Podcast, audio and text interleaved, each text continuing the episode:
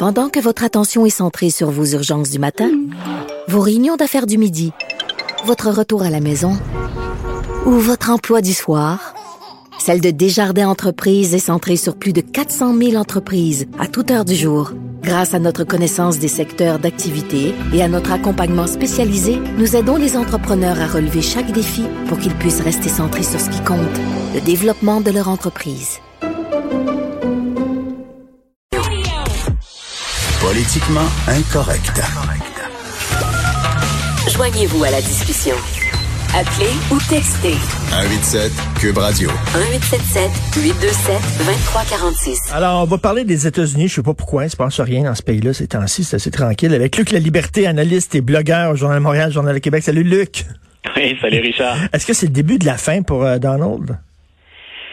Ouf c'est euh, en bien malin avec Donald Trump qui est en mesure de, prédire la, suite des choses. Puis on parle de Donald Trump, mais bien entendu, ce qu'il faut regarder, c'est à quel point euh, les, problématiques sont multiples aux États-Unis. Que M. Trump n'a rien inventé de tout ça, bien entendu, il n'a pas créé ça, même euh, même s'il cherche à l'exploiter à son profit. écoute, une chose avec laquelle je me sens très à l'aise, c'est de te dire que si ce qui se passe actuellement ne provoque pas la fin de Donald Trump, euh, il n'y a rien qui va y parvenir. Hmm. Je veux dire, on, a multiplié les gestes spectaculaires, les maladresses, la provocation. Euh, on a soulevé l'indignation. Écoute, quand la, la quand une, responsable, quand une, dignitaire de l'Église réagit en disant que ce qu'il a fait à Washington est particulièrement honteux et qu'il et qu'il transgresse tous les enseignements du Christ pour un croyant, je vois pas. Hein, c'est une évêque qui, qui, qui s'élève. On parle pas d'une militante, on parle pas non plus hein, d'une démocrate. On parle de quelqu'un qui dit ce qu'il a fait en récupérant euh, le pape Jean-Paul ou en récupérant encore euh, mon Église, notre Église dans la communauté, c'est carrément indécent. Euh, je vois pas qui, à part ses partisans les plus farouches, sont intéressés à voter pour Donald Trump ou à l'appuyer. Euh, je veux bien croire que M. Trump peut se targuer d'avoir eu une économie favorable pendant les trois premières années. À un moment donné, ce n'est pas la seule considération, même si en politique intérieure, on le sait qu'aux élections, c'est très important. Donc, tout ça pour dire, hein, je m'étends un peu, je m'étire un peu, mais si cette situation-là ne vient pas à bout de la présidence Trump, il n'y a rien qui va y parvenir. Est-ce que tu es d'accord avec les gens qui disent que Donald Trump a décomplexé les racistes? C'est-à-dire qu'avant, quand tu étais raciste, tu le disais pas, mais que depuis, que Trump est, à la Maison Blanche, les racistes ne se gênent plus pour le dire haut et fort. Est-ce que tu es d'accord avec ça? Ah, j'ai aucun problème à appuyer cette déclaration-là, puis c'est très clair, ne serait-ce que parce que ce qu'il véhicule sur Twitter partiellement, il ne fait pas que ça. Je le répète, c'est quelqu'un qui joue habilement avec les réseaux sociaux, puis avec ce qui peut contribuer à diviser. Mais les pires théories de, de, de, de complot, là, on parle, par exemple, rappelle-toi quand il véhiculait la, la, théorie selon laquelle Obama devait pas être président parce qu'il était pas né aux États-unis. Oui, mais c'est pas anti-noir, c'est anti-Obama, mais c'est pas. Non, non, puis je parle même pas des Noirs, je dis en général. Hmm. Ce, que, ce que Trump a fait, c'est de dédouaner finalement des gens qui habituellement, tu sais, c'est ce qu'on, à une autre époque, là, puis je, je, trahis un peu mon âge, bien que j'ai jamais fréquenté ça, j'étais trop jeune, mais il y a une époque où on allait se défouler à la taverne. On prenait un hmm. verre, hein, puis on se défoulait, on réglait les problèmes. Mais c'est rendu que les discussions de taverne, ce que moi j'appelle les discussions hmm. de taverne, on le sait, puis on l'a répété un peu partout. Euh, ben maintenant, ça peut avoir des échos un peu partout sur la planète. C'est un porte-voix extraordinaire qu'on nous donne avec les réseaux sociaux.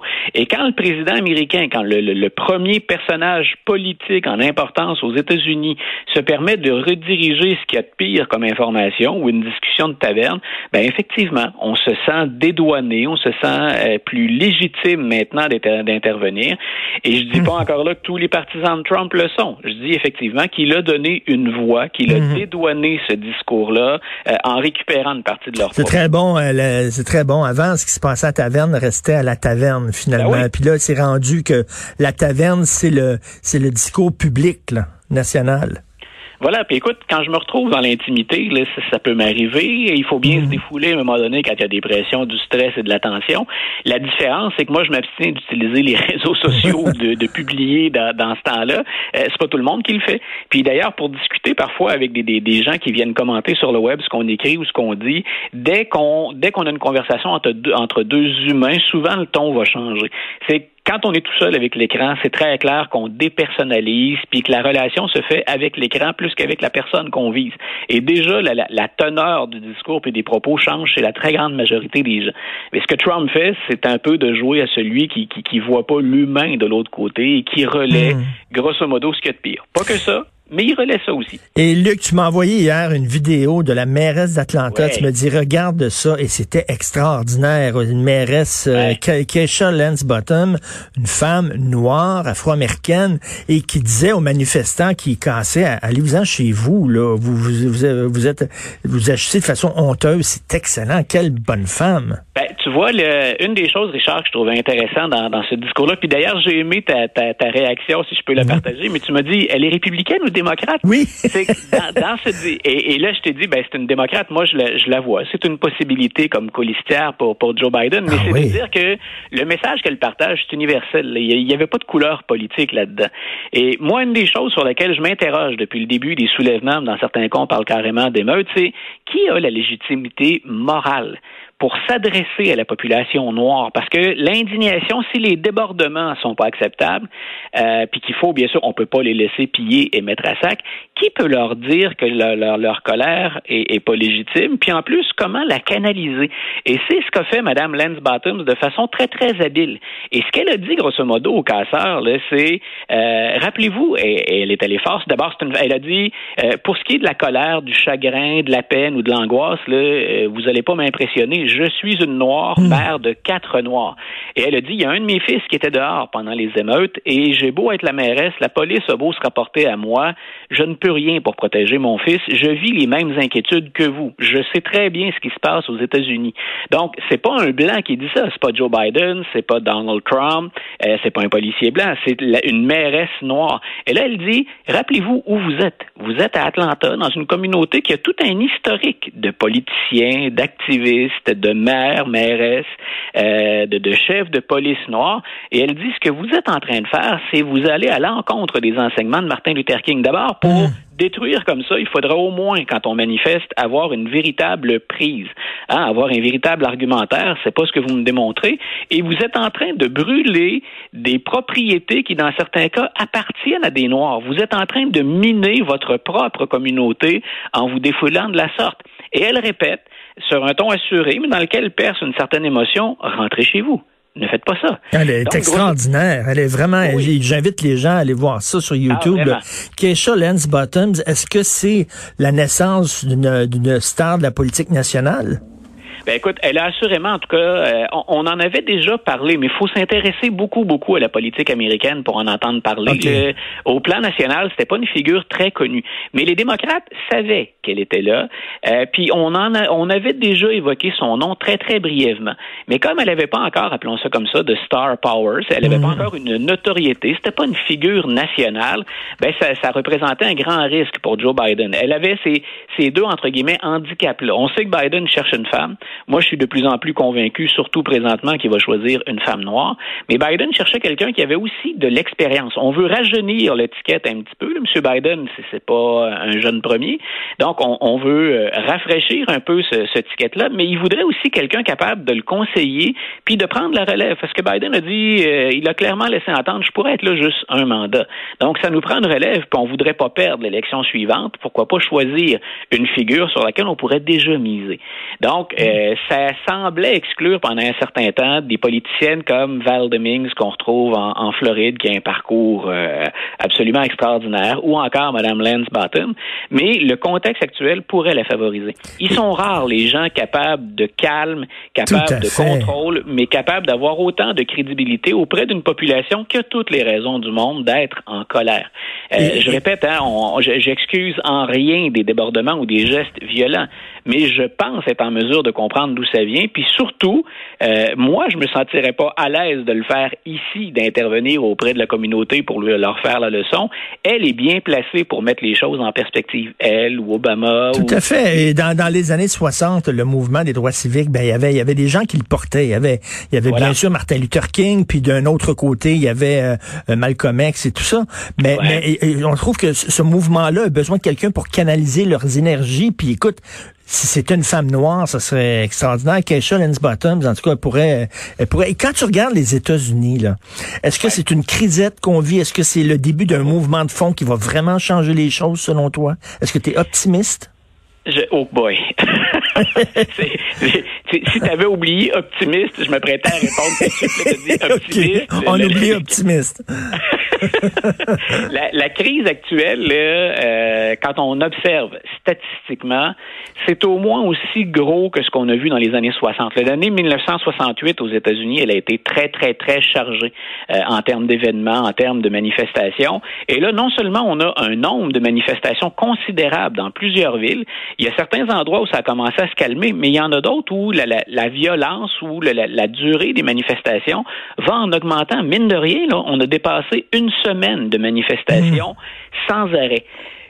Et je pense que la communauté, et, là, bien entendu, j'ai pas de boule de cristal non plus, mais je pense que cette communauté-là en a assez des, des, des paroles creuses. Et c'est là où, par exemple, je dis, je pense que Joe Biden va choisir une noire.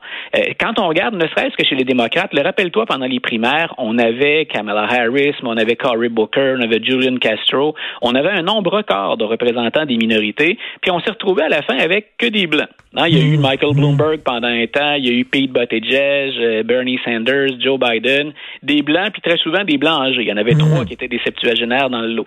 Donc, est-ce que Biden peut encore dire on retiendra pas les services d'une candidate noire, puis on va se tourner, par exemple, vers Elizabeth Warren? Euh, Biden ne peut pas faire, elle ne peut pas que dire euh, je vais améliorer la situation des Noirs puis je vais prendre ça au sérieux. à un moment donné, il faut qu'il y ait des gestes qui accompagnent ces paroles-là. Il faut que les bottines suivent les babines. Ben voilà, et, je pense que si on revient en arrière ou qu'on maintient le statu quo, euh, les gens le voient bien qu'on n'exagère pas. Hein, quand on parle de poudrière aux États-Unis, il y a des tensions sociales énormes. Et des tensions sociales, on parle beaucoup des Noirs ces jours-ci. Moi, je pense à la pauvreté en général, qui était l'autre axe. J'ai évoqué Martin Luther King. C'était l'autre axe d'intervention de Martin Luther King. C'est euh, solutionner le problème des données, la misère, la pauvreté, et il y en a des blancs pauvres.